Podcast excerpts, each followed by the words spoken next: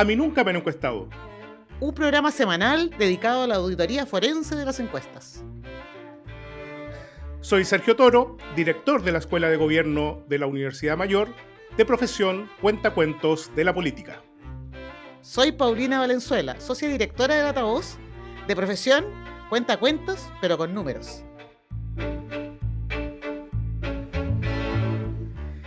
Hola Sergio. Hola Paulina, ¿cómo estás? A 10 días de, plebiscito. A 10 días del sorpresivo, dicen algunos, plebiscito, digamos. ¿Cómo, estuvo, ¿Cómo han estado estos días eh, post plebiscito? Tratando de buscar explicaciones, básicamente. Eh, y pagando apuestas, supongo. Y pagando muchas apuestas. Las perdí todas, las perdí todas. Pero, pero bueno, son gajes del oficio. ¿Y tú? ¿Cómo, cómo estuvieron tus estimaciones? ¿Ah? ah eso viene con, con, eh, un poco cizañero tu pregunta. Eh, bueno, debo decir que entre todos los que con los que participé en apuestas, fue la última. o sea, también mi ojo estuvo absolutamente desviado de, esta, de este resultado del plebiscito.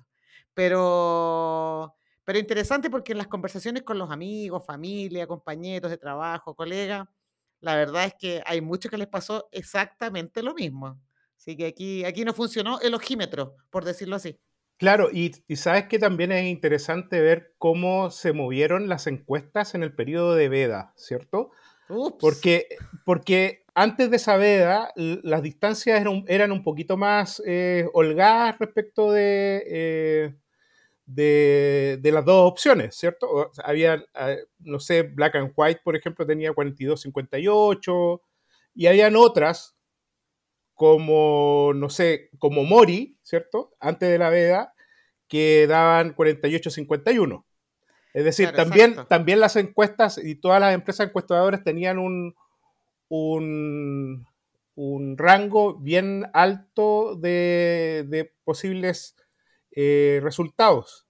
O sea, no, y de hecho, de hecho circularon, o sea, claro, por el tema de la veda, 15 días antes públicamente no se sabían, pero hasta horas antes del, del comienzo, digamos, del, del 4 de septiembre, circuló mucha encuesta y, los comentarios de los que eh, viralizaban esta encuesta era, oh, se va estrechando la distancia entre los dos, las dos opciones. Eso es impresionante, claro, porque las encuestas que se eh, distribuyeron básicamente vía WhatsApp en el periodo de veda, porque estaba prohibido hacerla, eh, digamos, un publicitar o generar información de las encuestas vía medios de comunicación, claro, estrechaban el resultado. O sea, estrecharon, todas estrecharon el resultado. Y, era como entender una, especie de efecto concentración. Eh, respecto al, o sea, un, efecto relacionado con las actividades de cierre de campaña, básicamente, ¿cierto? Era como, no puede haber un resultado tan holgado si tú veías un cierre de campaña tan, tan grande en, respecto al apruebo que con respecto al rechazo, pero sin embargo, eh, o sea, y, ocurrió que las encuestadoras me parece que estuvieron un poco asustadas con ese fenómeno y como que eh, estrecharon el, resultado. Pero bueno, ahí hay que, hay que indagar un poco más, ¿cierto? Bueno, eso es lo que viene ahora. esa es la esperanza de que todos los que nos dedicamos a esto y los que sacaban encuestas públicas, hasta el último día se preocupen por entender un poco más el fenómeno. Aunque yo creo, y este ya es como dato eh, off the record, es que no veo que estén muy interesados en saber qué fue lo que pasó están más preocupados de, que, de, haber acertado básicamente en el sentido, pero no en, el, no en la estimación. Es una cosa un poco loca, pero, pero bueno, es natural también. Eh, son las cuatro o cinco encuestas que salieron, que circularon el, día anterior, yo diría yo, efectivamente daban esa sensación de, que los datos se iban estrechando, o, que, o decían básicamente lo, que se comentaba, y además eh, eso provocó que todas las apuestas funcionaran muy mal, porque en el fondo las que teníamos acceso a esa información pensábamos que efectivamente podía estar más estrecho, a pesar de que, recuerda Sergio que habíamos venido conversando todas nuestras preocupaciones sobre distintos sesgos o problemas que podían tener las encuestas que se estaban publicando.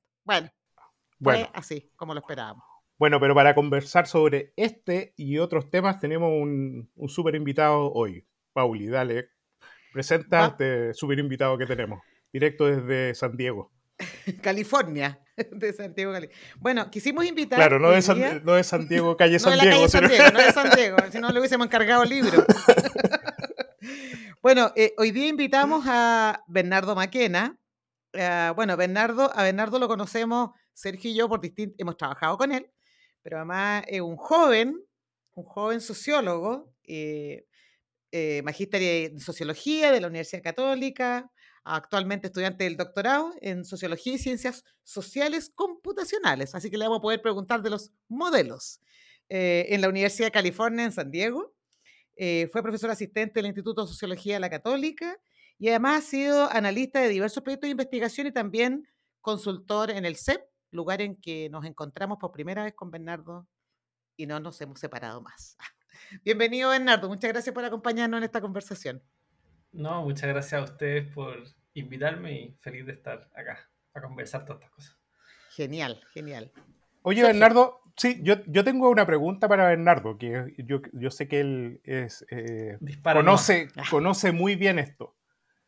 Pero uno de, las, o sea, uno de los problemas fundamentales de, de, de, cómo resultaron las encuestas para este plebiscito, que como bien dijo Paulina, no, eh, la mayoría apuntó al resultado, pero no a la estimación, eh, fue esta idea del votante probable, ¿cierto? Eh, eh, y todas las metodologías que se utilizan respecto al votante probable.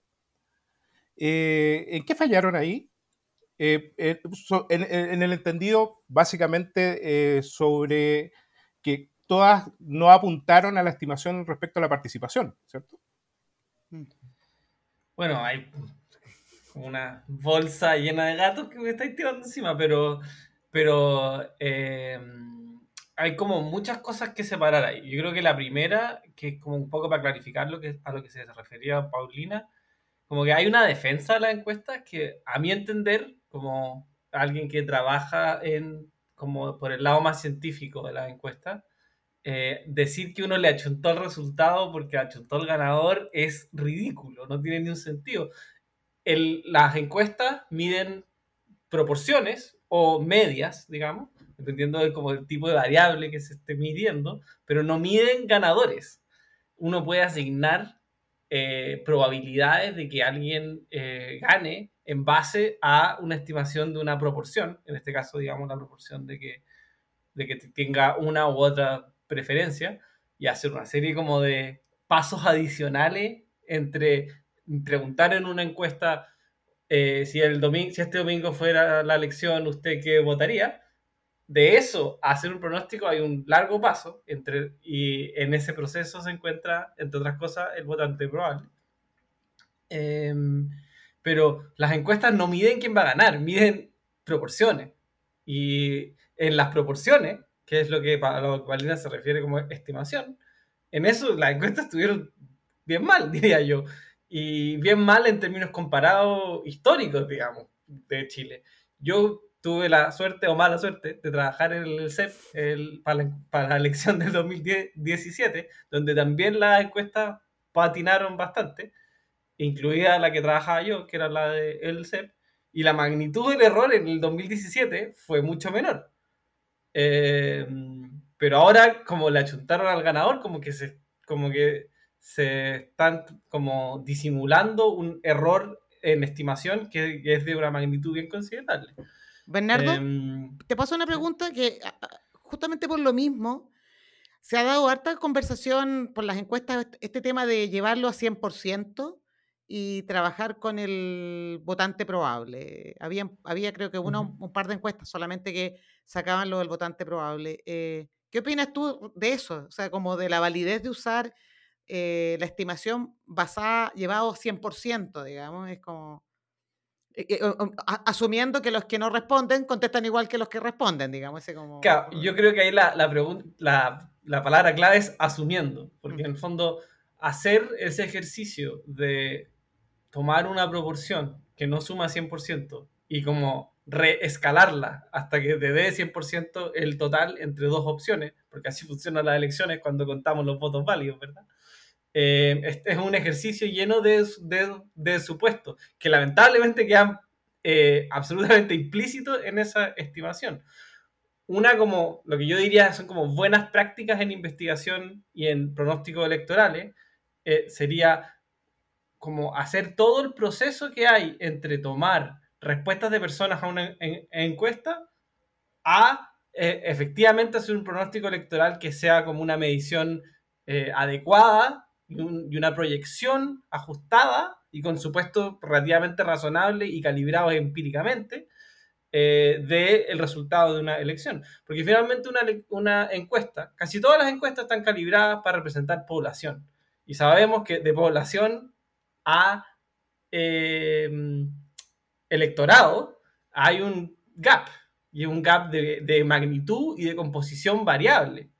Entonces necesitamos como subsanar esa diferencia, cuantificarla y, y utilizar distintos métodos para poder movernos entre lo que la gente nos dijo en una encuesta a una proyección de un resultado electoral que no es lo mismo que lo que mide la encuesta de por sí. Entonces, esto de, usar como base 100 las respuestas restando los no sabe, no responde, en el fondo es asumir que los que no saben no responden o no, no importan, no van a estar en el resultado electoral, digamos, no van a em-, emitir votos válidos, o eh, su distribución es exactamente igual de la que eh, tienen los que sí respondieron algo. Y porque en, ese caso, como las proporciones totales serían iguales. Em, y eso es un supuesto que puede ser más, más o menos duro dependiendo de, de, evidencia empírica que yo diría en la gran mayoría de los casos no tenemos. Entonces es simplemente un salto al, al vacío más o menos brutal. Sí, es que eh, solo quiero hacer una precisión eh, que pregunta en fondo, eh, eh, ¿aún con voto obligatorio? Porque, porque, porque lo que ha, surgido ahora entre los encuestólogos, por decirlo así, es que valían los escalamientos al 100% porque votó más del 85% de la población. Pero hay un 15% que no sabemos cómo necesariamente que podría opinar o no igual, digamos, respecto a ese 85%. ¿Es necesario igual? en tu opinión, recurrir a un modelo votante probable con ese nivel de participación? O sea, obviamente, eh, mientras más alto sea la, como el, eh, la sobreposición de población, que es lo que normalmente mide una encuesta, con electorado, eh, menos te va a afectar las diferencias entre los dos grupos. Entonces, si es que participa toda la población, medir la población es un estimador razonable del electorado. Pero si es que a medida que disminuye la proporción de la población que forma parte del electorado, entonces más grande es el riesgo de que una muestra de población no sea un buen estimador de un, del electorado, finalmente. Incluso, ahora, hay todo un debate sobre estos, eh, no me acuerdo la, la, cifra exacta, pero 14 millones de votos, no, 13 millones de votos Sí, em, un poco más. Bueno, esos 13 millones de votos, que son 15 millones de inscritos, hay toda una pregunta respecto a cuántos de esos 15 millones eh, son efectivamente personas que estaban eh, habilitadas para votar. Eh, en el sentido de que el CERVEL hizo algunos comunicados como dando algunos como guiños de que parte de esos 15 millones en verdad son, son partes del, padrón electoral que hay que depurar y que finalmente ese 85% de participación puede ser un número más alto, pero hasta que no tengamos ese dato, eh, es especulativo. De todas maneras, bueno, también hay que, hay que señalar que otros señalan que es una, una participación casi perfecta, porque quienes no fueron a votar sí fueron a las comisarías. Y, esa ida a las comisarías es un poco más aleatorio, digamos, que, que, que, básicamente no es que no hayan ido a votar o no hayan ido a participar, sino que tenían algunas excusas para no ir, ¿cierto? podría ser un poco más aleatorio esto y se podría extrapolar al 100%. Oye, eh, Bernardo, otra pregunta que, que nos surge a nosotros es respecto a esta famosa veda electoral.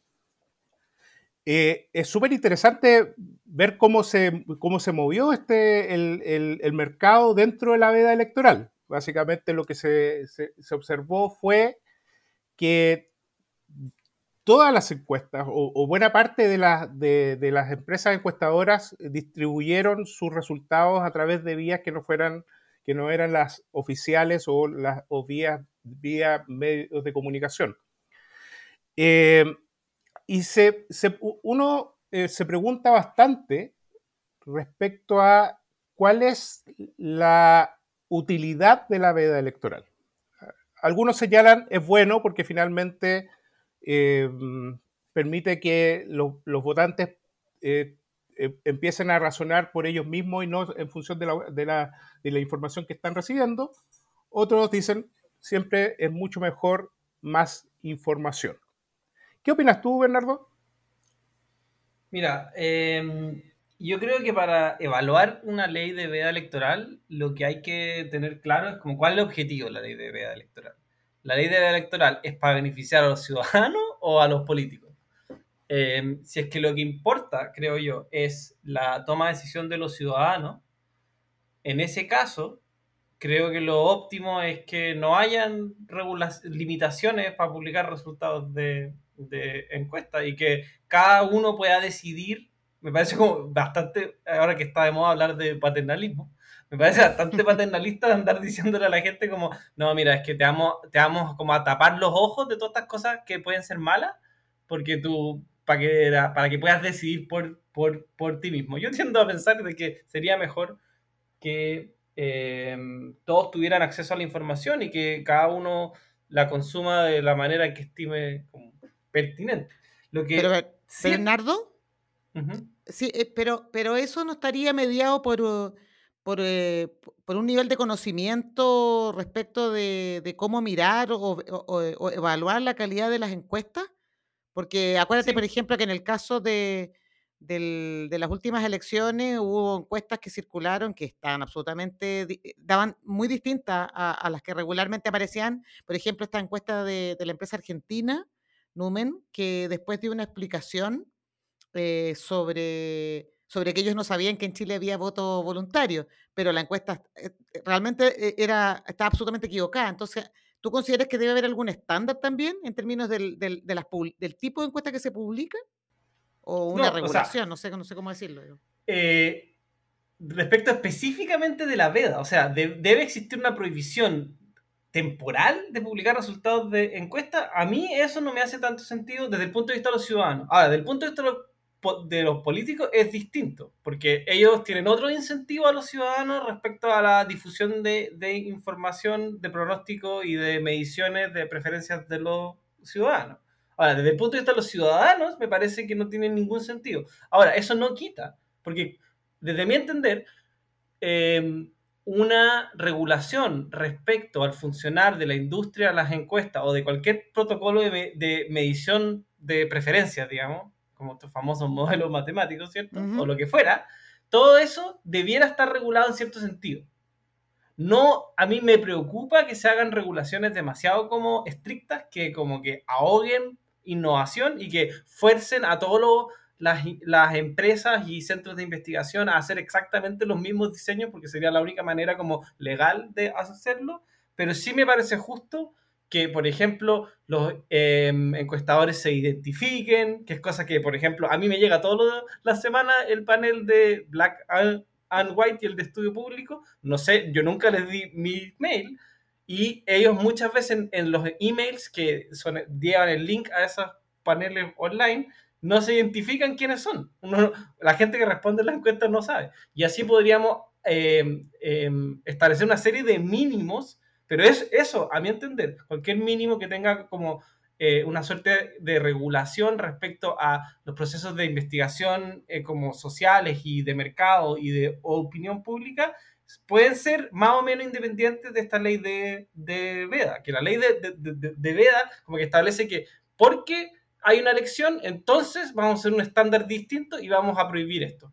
Que a mí, a mi entender es más o menos ridículo, especialmente considerando que la evidencia que eh, en investigación, en opinión pública y estudios electorales, que trata de ver si es que los eh, ciudadanos, el nivel en que la, publicación de resultados de encuesta eh, afecta las decisiones de los ciudadanos es bien mixta. No, no hay nada así como demasiado convincente para decir, sí, efectivamente los ciudadanos, la, publicación de encuestas cambia radicalmente las preferencias de los ciudadanos. Entonces debíamos eh, ser súper draconianos al, al, respecto. Y está esa otra capa, que es un poco lo que eh, decía Paulina también, que es que la exposición a información política no está homogéneamente distribuida en la población. Claro. Eh, la gente que se va a enterar de los resultados de la encuesta es eh, más o menos, es un grupo más o menos paralelo a la gente que está,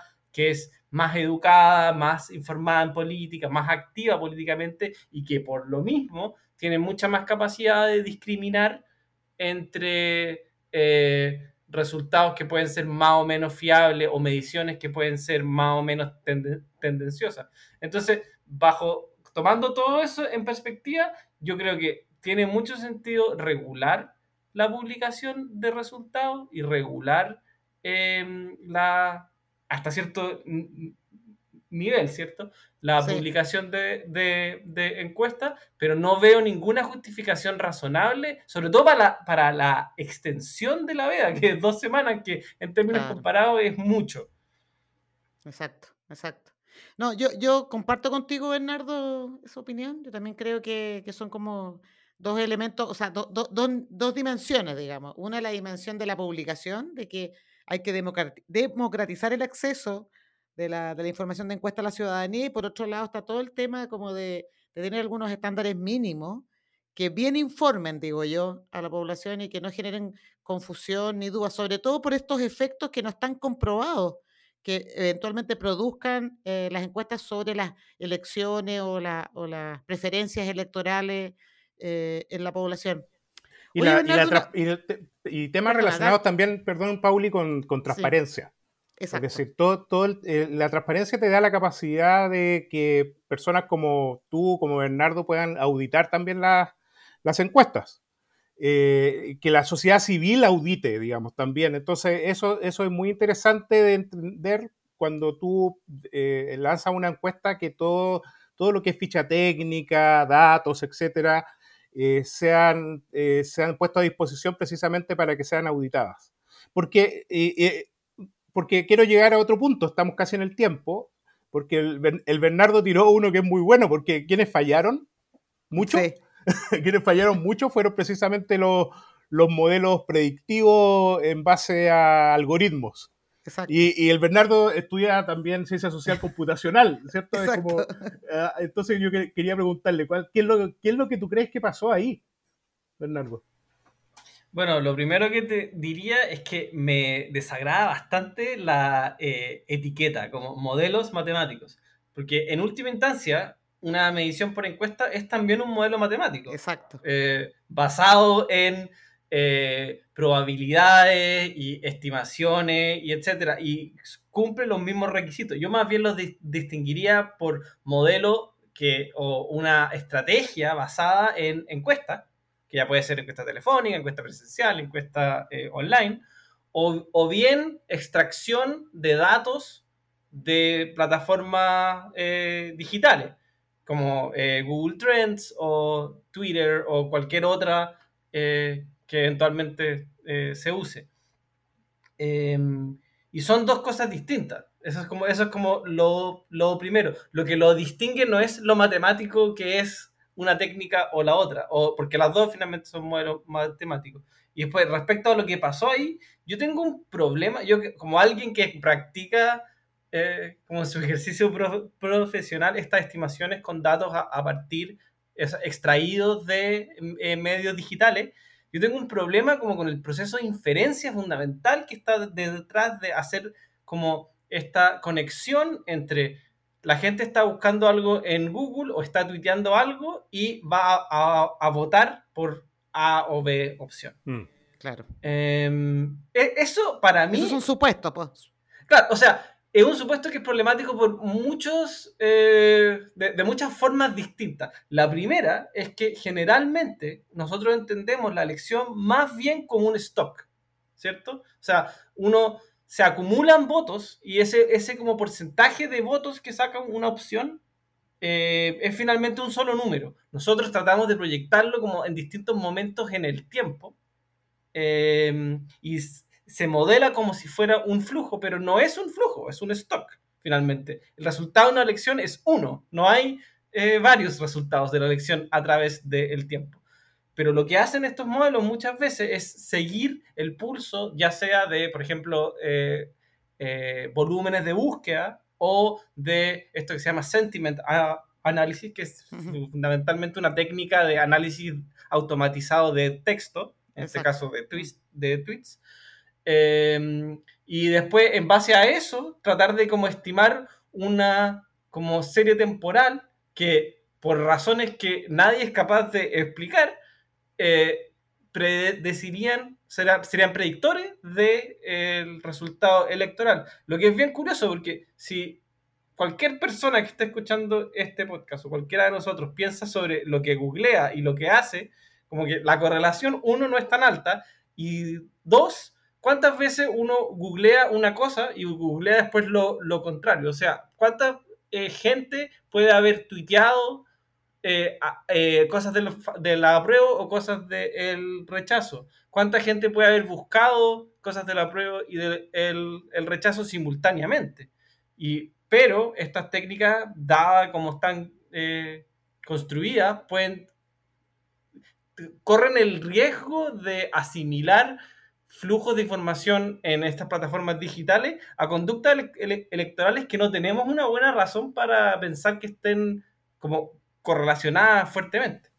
O, puede, ser, puede ser cuánta gente el rechazo buscó apruebo para joder precisamente a la prueba, digamos.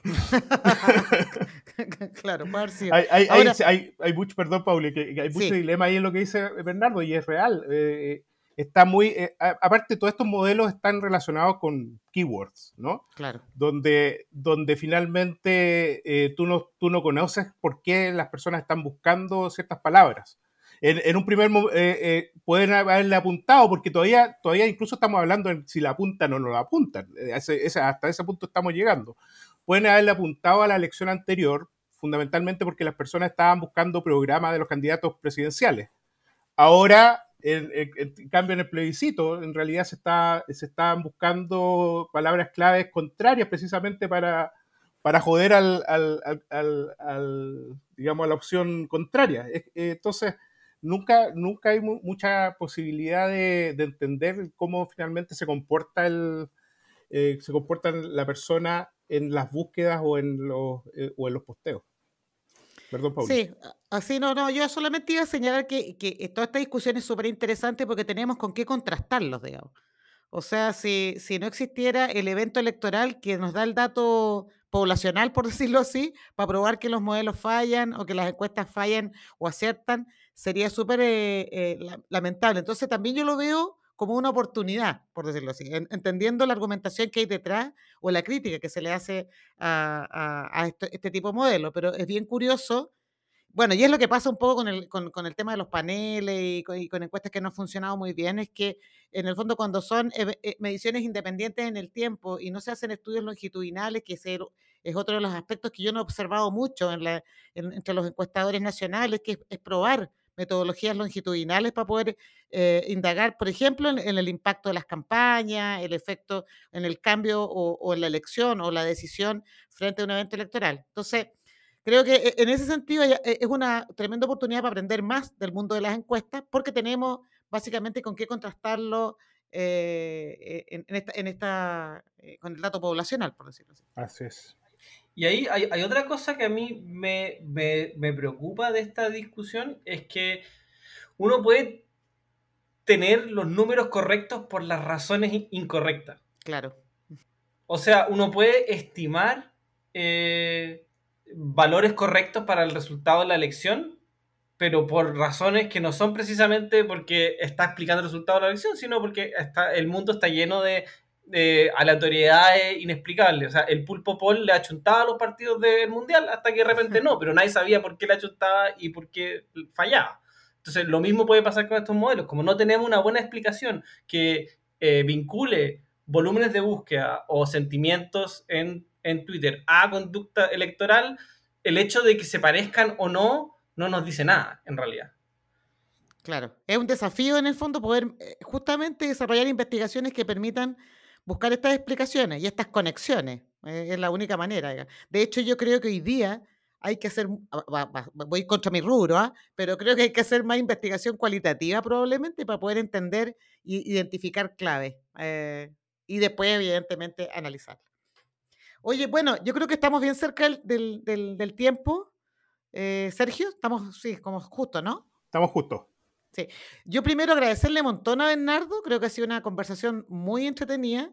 En- yo creo que me faltan, yo tenía algunas preguntas más, pero ya es hora de, de cerrar. Eh, eh, agradecer eh, eh, tu, i- tu mirada desde muy lejos, bien lejos en realidad. ¿Qué, qué hora es allá? ¿Son las 5 de la tarde, 6 de la tarde? 6 de la tarde. Y venimos Ah. recién saliendo de una ola de calor terrible, así que se, se agradece que esta reunión, que esta eh, grabación haya sido un poquito más tarde. Y vaya a la, pla- vaya a la playita, Bernardo, ¿no? Sí, harto. Pero ahora último con harta pega porque ya parte el cuarter de nuevo. Y ahí la, la máquina me agarra por completo. Oye, y, y- y por supuesto, supongo que va- a- alguna cosa vas, vas a hacer para celebrar el 18 ya, ¿o no? Fíjate que no, porque. Oh. no, porque, porque viene mi hermana y voy a estar viajando con ella, entonces no, no me va a tocar la tradicional fonda de los chilenos acá. en- Oh, Y una empanadita en y una copa de vino. De una vino, empanadita quizá. No, una copa de vino seguro. Eh, una empanadita quizá. Ya, genial, sí, pues. O sea, algo, algo tienes que, que hacer para celebrar este, este 18 en, en California. En California. California. Ya, pues eso. Muchas Claro. gracias, Bernardo. No, a ustedes. Gracias, Bernardo. Amigo, adiós. Nos vemos en el próximo capítulo. No sé qué sorpresa vamos a tener, Pauli, en el próximo Ah. capítulo, pero ahí, ahí lo va. Pero esta idea de, los invitados o invitadas, eh, creo que va a continuar.